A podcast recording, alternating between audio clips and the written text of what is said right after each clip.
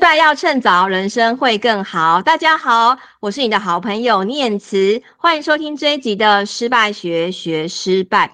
今天这一集的主题很有趣哦，有点 会让夫妻之间的感情有一点点的小紧张。那到底是什么样的主题呢？主要是因为呢，我前几天在我们的网新闻网站上看到一篇很有趣的文章哦。他说呢，就是有个女女网友啊要结婚了，然后他就。想要买房子，因为他婚前其实已经存了一笔钱要买房子，然后原本已经要买了，登记在人名单，登记在自己的名下。后来呢，他的这个未来婆婆就不断的跟他讲说：“哎，未来媳妇啊，那那个反正你们都要结婚啦，那你要不要等哦？就是你们结完婚之后。”再来买房子，那一样登记在你名下没有关系，可就是你结婚之后再来买就好了，不要婚前买呀，婚后买才能够能才能够这个喜上加喜。那这个女网友就很困惑啊，他觉得说，诶，婚前买跟婚后买有什么差别吗？哇，你知道这个文章一出来，下面留言不断的讨论，到底为什么该买，为什么不该买？婚前买跟婚后买真的有差别那么大吗？这个主题，我觉得大家都应该要知道。不管你是准备要结婚，或者是你已经在婚姻中，甚至诶准备要离婚的人，今天这一集主题有关于这个夫妻财产的这个问题，真的是。呃，另一半不要听啦，哈，就是自己偷偷有听到就可以了啊。那我们今天就邀请我们这个夫妻财产的专家，也是我们的这个传产风险顾问廖家宏来上我们的节目，来回答一下我们这个婚前买、婚后买这个夫妻财产的一些关键的一些问题。让我们热烈掌声欢迎我们的家宏。好，谢谢念慈的邀请，哈。那也很荣幸能够来到这个失败要趁早的部分，的确是，呃，买房哈，在在我们的财产里面其实是占了很大的比例，对吧？大部分人都是这样子的状况，所以呢，呃，难怪说在这个就是在论坛上面这个问题一抛出来就热引起了热烈的讨论。那我自己呢是其实就是从。呃，很资深的保险经纪人，因为常常协助客户的财富规划，那再加上说我自己其实有在做一些不动产的投资，好，跟呃一些这相关的一部分，所以我其实慢慢的就是从保险，然后现在扩大为传产的风险顾问的这个部分。对，那念慈刚才讨论就提了一个问题喽，那到底这个房子买婚前跟婚后到底有没有不一样呢？我要回答，确实不一样。嗯，怎么说呢？很好奇到底差在哪里？对啊，到底婚前婚后买有真的不一样吗？不就都都是我的名字？是啊。好，我们在聊这个问题之前呢、啊，我们可以先了解一下台湾的夫妻财产制度大概分三种，一种就是共同财产制，然后再来就是分别财产制跟法定财产制。那共同财产制是最少人用的，因为那就是。除了特定的财财产之外，我们的财产都是共有的。好，那那第二种是状况是说，你的就分别财产就是你的就归你的，我的就归我的。好，不管怎么管理、使用、收益、处分，都是这种状况。那谁会用呢？我发我的观察是很有钱的人跟有债务的人会使用。例如说，我们现在的总统候选人郭台铭。好，跟他的爱妻那个曾心怡，他们就是使用夫妻财产分别制。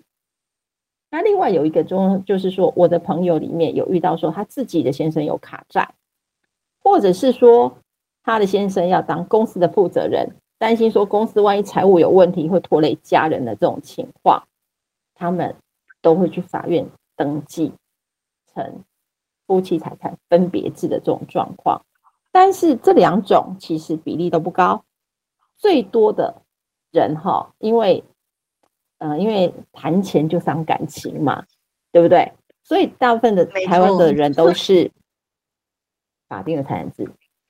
那法定的财产制里面呢，就像刚才讲的，这个女网友就是法定财产制会分一个状况，就是哎，如果你婚前买房，就变成婚前财产。那未来就会成为这个女网友个人的财产。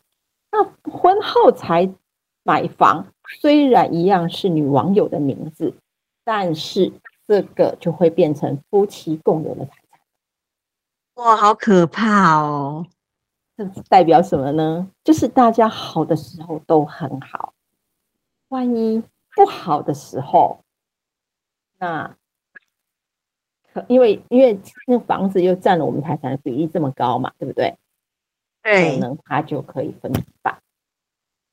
其实哈，婚前买房跟婚后买房还牵涉到一个贷款的问题，因为我们其实很难说是全部现金买房，几乎现在买房子都会有房贷的状况，所以呢，即使这个女网友她是在婚前买房的，但是这个贷款呢会持续在婚后继续付，对不对？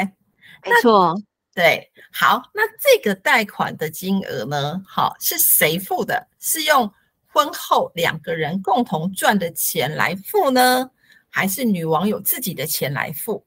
这个就有差别了。嗯嗯，为什么呢？如果我们今天是用婚后的共同赚的钱来付，未来有一天真的大家要来做这个呃婚姻的结算的时候。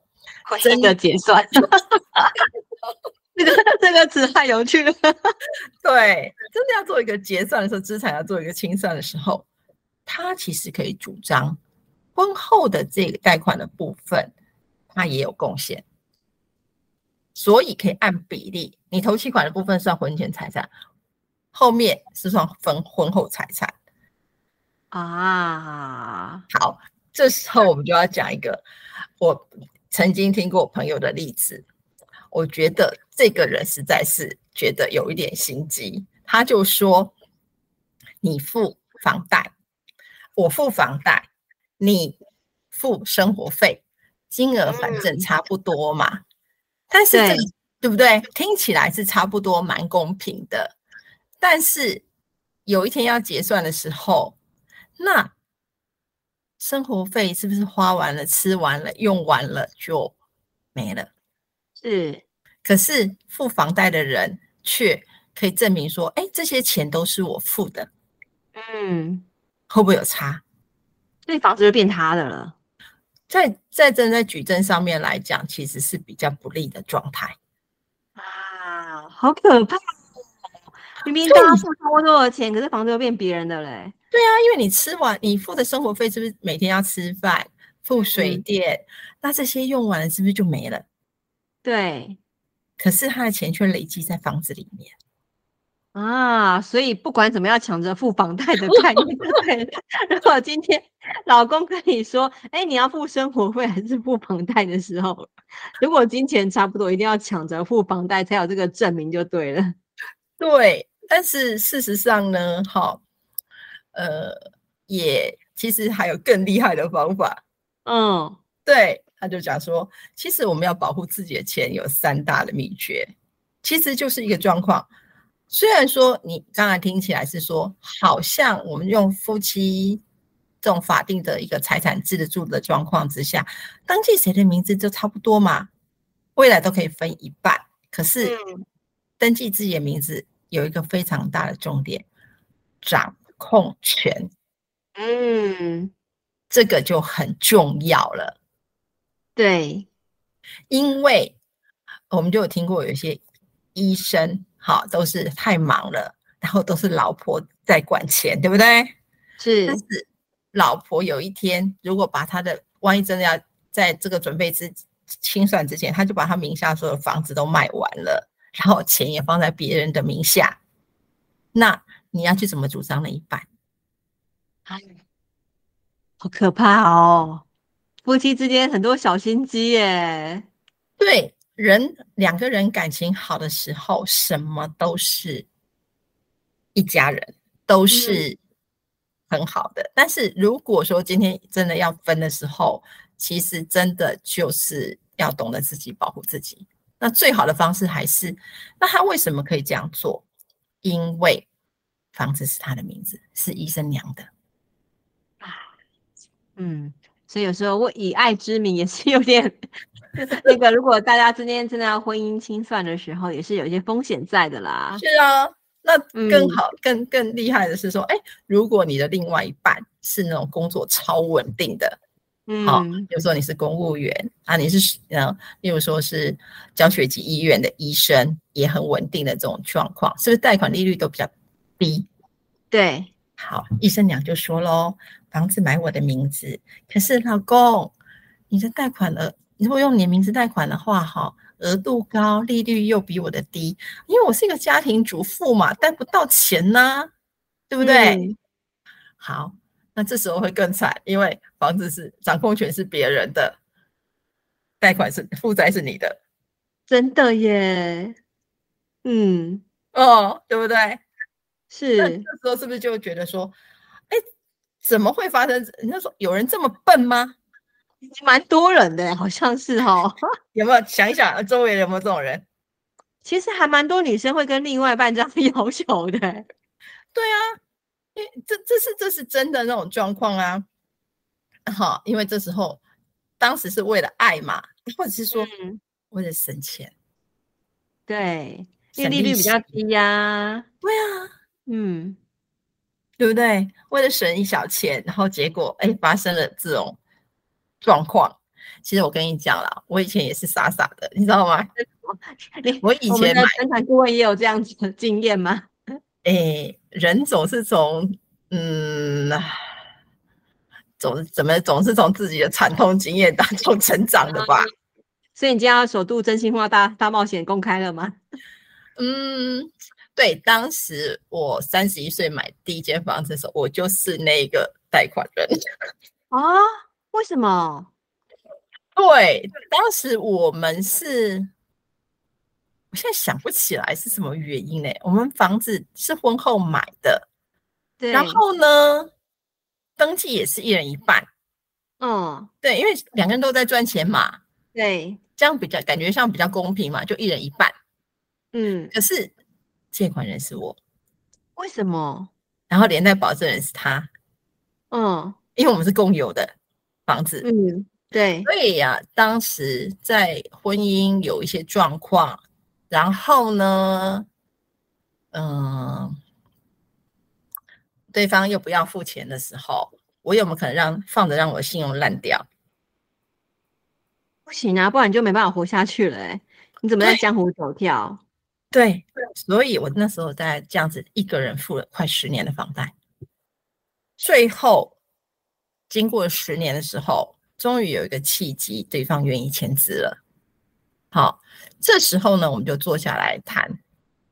我给他两个方案，第一个方案就是说，如果你想要保有这个房子一半，那你就把我前面付的这十年的房贷，还有我付的小孩的。生活费一半给我，那另外一半就是说，你就是把房子给我，那小孩以后的费用也我全部自己付。啊，嗯，你猜他怎么回答？正常人应该想要房子吧？然后他就跟我讲说，都可以，都可以，对，嗯，但是他很想离开了，好，对，他想离开了，好，嗯，都可以。这时候我就接下来问他一句话：“那你有钱还我这十年的房贷跟生活费吗？”他跟我讲：“嗯、没有。”好恶劣啊！嗯，我就傻眼了。那那这个不叫都可以，那就只剩下一条路、啊、没办法吧？嗯，你只剩下一条路啊。嗯，那就是房子留给我，孩子也归我，从我后后面的费用我自己付嘛。嗯。我现在回头想想，如果今天当时这个房子的贷款不是我的名字，我要顾自己的信用，他可不可以这样摆烂十年？嗯，对啊，如果今天这个房子不是一人一半，而且你有持续的缴款证明，其实这房子很可能就莫名其妙变他的嘞，甚至莫名其妙可能就被拍卖了，对，就被拍卖了，嗯。所以你看哦，贷款人是谁重不重要？嗯，所有权人很重要，贷款人是谁也很重要。这就是人不跌倒，其实是，但是跌倒了没关系，记得捡一个宝石起再爬起来。嗯嗯嗯，对不对？真的没错。嗯，所以说，但是我们这个再再回到刚才那个那个点那种状况，就是说，哎，但是不是每个人都是遇到像我这么呃，可能没有那么好的，遇到另外的那一半没有那么好，那也有那种状况是说。在夫妻里面的那种，我们讲说夫妻的财产，如果是法定的这种制度里面，其实有一种是例外，有些财产是不用列入去分的。嗯，那就是赠与还有继承啊。那怎么样保护自己的权益呢？嗯、呃，因为赠与跟继承哈，不是夫妻两个人共同努力而得来的，对不对？对，而是这种状况。那所以，我们刚才回到讲的一个状况，如果这个房贷我们不是用分摊的方式，而是我送你的，如果是用送的啊，而不是说我们两个分摊的这种状况，因为以以爱为名嘛，对不对？所以我为了爱，为了这个家，我愿意哎，投放送你头期款，我愿意送你每一个月的房贷。那这个东西以后其实是不用进入两个人要结算的时候要分摊的部分。可是很多时候，你知道，我我常常在新闻上处理的一些男女纠纷啊，是就是女方就说，当他当初自己说要送我的啊，男方就说没有，是他自己想办法从我这边骗走的钱，到底要怎么证明我真的有赠与他啊？这个当然就是，例如说，我们现在最方便的是什么赖。在 LINE 上面要截图，要保存，嗯，对不对？是是，例如说你有有书面的文字，例如说，哎，写一个卡片，老公，谢谢你送我房子，好，真是太谢谢你了，呃，我爱你哦。好，他他下面也回一个 LINE 说，我也爱你哦，对不对？好，嗯，那这些。不管是卡片，好，可能情人节、结婚纪念日的卡片上面，或者是我们的 LINE 的截图，也许有一天都会有有。但是我跟你讲，就是年轻不懂，嗯，对。但是还好，最后我们要在我们俩要在做结算的时候，我有嗯扳回那么一层。对，真的哎，还好保住房子。第一个是保住房子，那保住房子的过程当中，其实，呃，请问我用你会在离婚协议书上面把财产分配进去，还是有其他的方法？这个因为我目前还没有打算离婚，所以我还没有没有研究过 去思索这个问题。我就要请嘉宏来解惑一下。新闻上也很少有这种新闻，是不是？啊、嗯，好。其实哈，如果我们自己在写离婚协议书上面如果有公证，比如说这个房子归我，他最后反悔了不过户给我，那我是可以直接去做，因为有公证嘛，嗯、那我就可以去做强制执行了。啊，所以其实离婚协议书上载明这件事情很重要，哎，但是载明很重要，但是如果没有去公证，好，我们可能都是离婚协议书，通常都是呃签名，双方签名，见证人也是有签名的状况之下，就去户政登记了嘛。对，好，这时候是没有经过公证的哦，没有公证，嗯、没有请公证人或者去法院公证。的这种状况，那这种情况的话，就还要再打一次官司啊，才能够强制执行。哇、哦，天哪，这些眉眉哥哥好可怕哦！一般人都觉得，就是我结婚协议书签了，哇，我终于摆脱另外一半了，然后就结束了。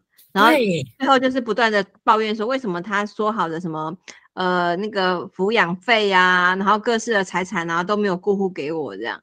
对，所以这就是有没有公证的效力，很多契约上面如果有公证，你就可以只不用再打那一次官司，不用这样子，真的是旷日费时，就可以直接做强制执行的动作。那我们当初用的方式不是这个方法，我用的方式是，我们先做把房一半的房子，因为本来房子一半就是我的嘛，对，好，另外一半他先赠予给我，嗯，然后我们再去办离婚登记，啊，就可以省去很多麻烦的步骤啦，因为他其实名字原本就是你的了，这样，一对，就是在离婚当下已经是我的名字了，那。嗯。这种，因为我们当时在做这个呃房子的二分之一的赠与的时候，因为还是在夫妻关系当中嘛，所以是免赠与税的。啊！哇，这样省很多呢。对，那时候是免赠与税的，然后再则是也不用暂时不用缴土地增值税，嗯，等到未来要卖的时候再缴就可以了。啊，哎、欸，这些小步骤真的很平常人真的会忽略，然后就莫名其妙离婚还背一大堆 有的没的税，这样是那时候啊，因为我是我自己去办的，嗯，啊，我你知道，我觉得我们那个台湾的公务员真的都是超亲切、超优秀。好，那那时候我跟那个那个柜台的小姐在聊的时候啊，因为我们就会还是会有一些担心，想要确认嘛。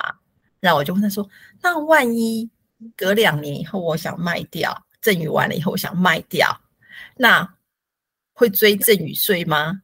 她说：“不会，嗯、但是他们有收过一种公文，有些人早上才办完赠与，下午就去办离婚了。”啊，嗯，好急哦，当天，嗯、但是因为赠与的日期跟离婚的日期同一天。所以变成是那个赠与就不在夫妻之内关系之内了。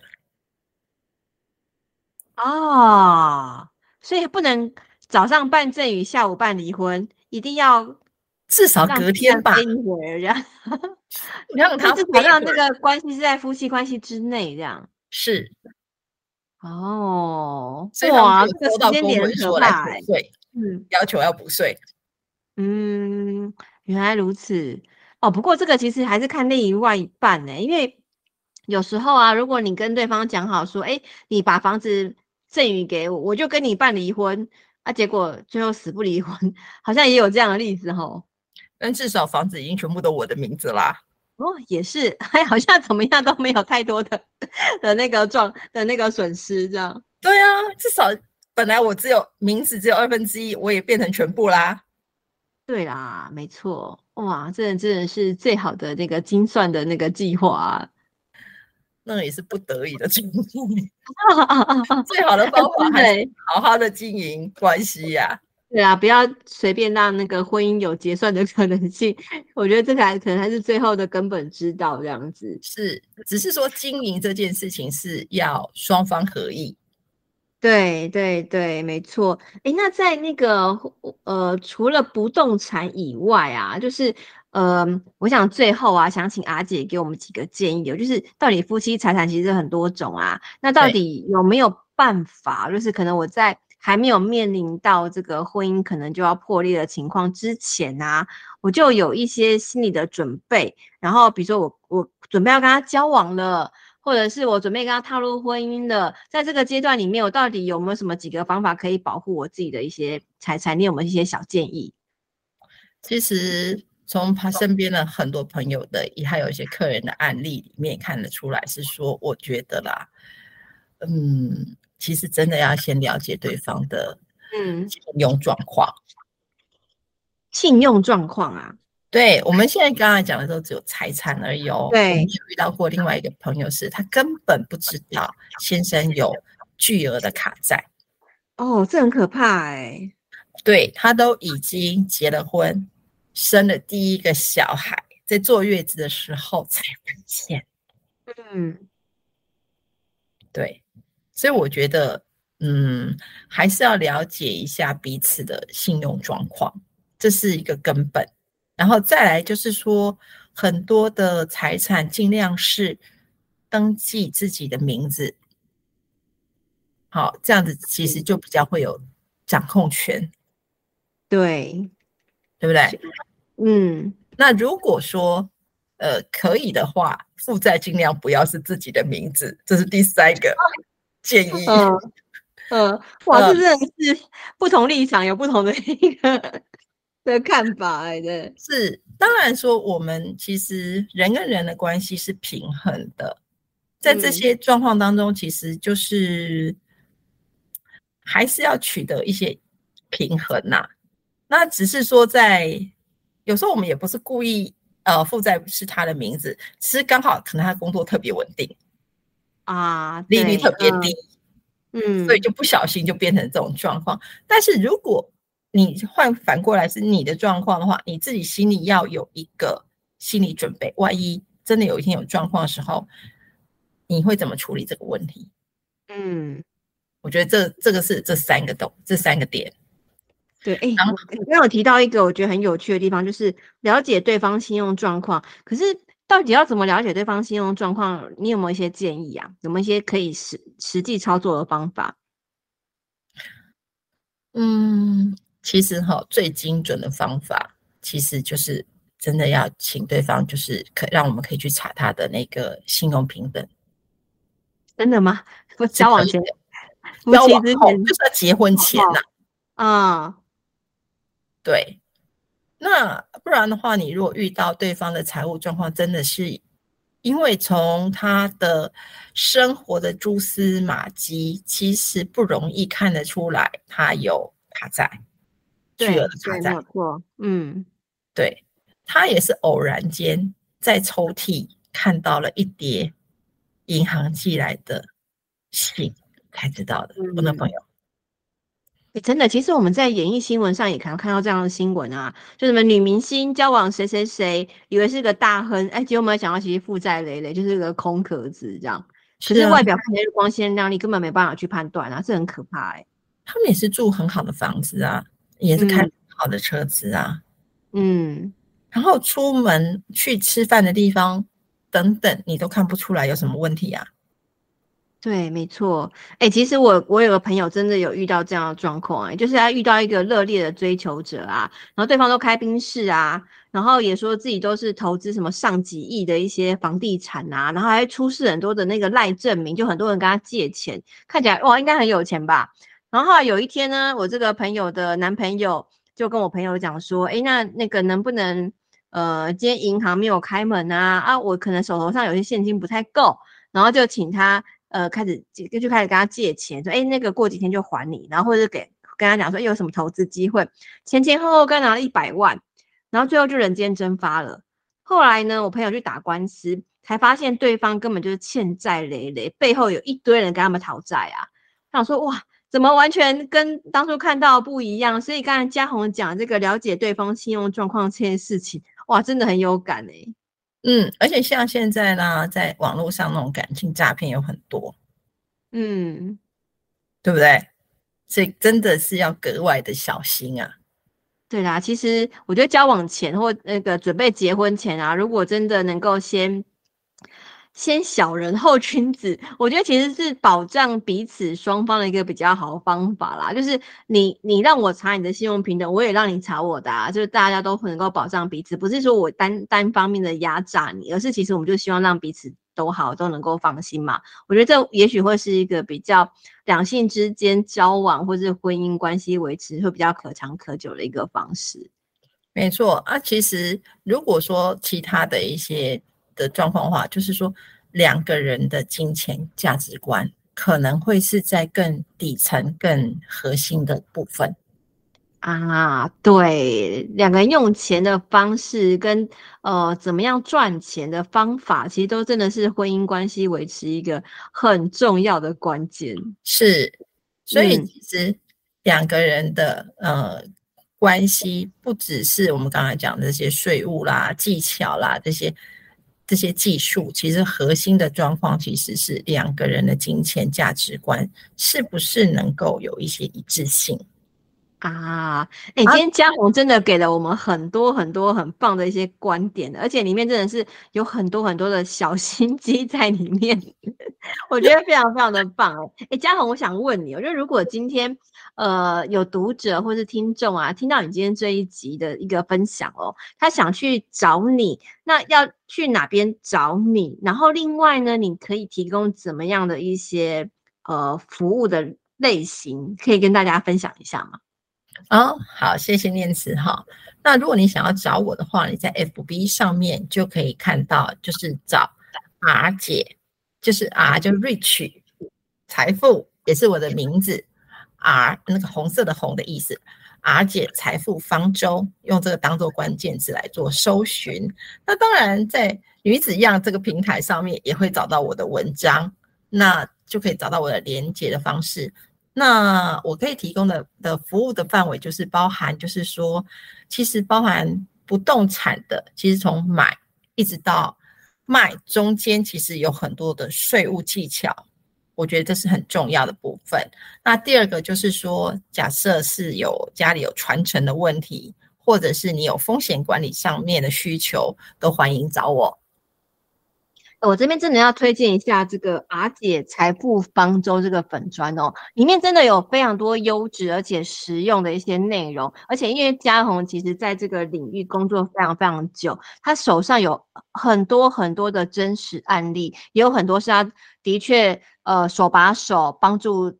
其他人解决这些所谓的婚姻的一些财富纠纷啊，或者是财产分配啊，甚至税务的一些问题，他都是里面的一个个中高手，所以真的很欢迎哦。如果今天真的大家对呃税务啊、财产啊，或者是一些呃夫妻之间一些赠与的一些相关问题，都可以到我们这个阿姐财富方舟这个粉专哦，去看我们这个嘉宏怎么样去面对跟讨论。那如果觉得找文章很辛苦，没关系，也欢迎到。我们的女子样平台哦，上面有我们嘉宏呃受邀开设的专栏，里面有很他很精彩的一些文章，那这个阅读起来可能更容易、更简单一些哦，就欢迎大家锁定我们嘉宏嘉宏的这个 R 姐阿姐财富方舟的粉专，帮记得帮他按赞、加分享、加留言，然后让这样的好文章能够被看见。那最后就谢谢嘉宏今天来上我们的节目，我们一起跟我们的听众朋友说再见。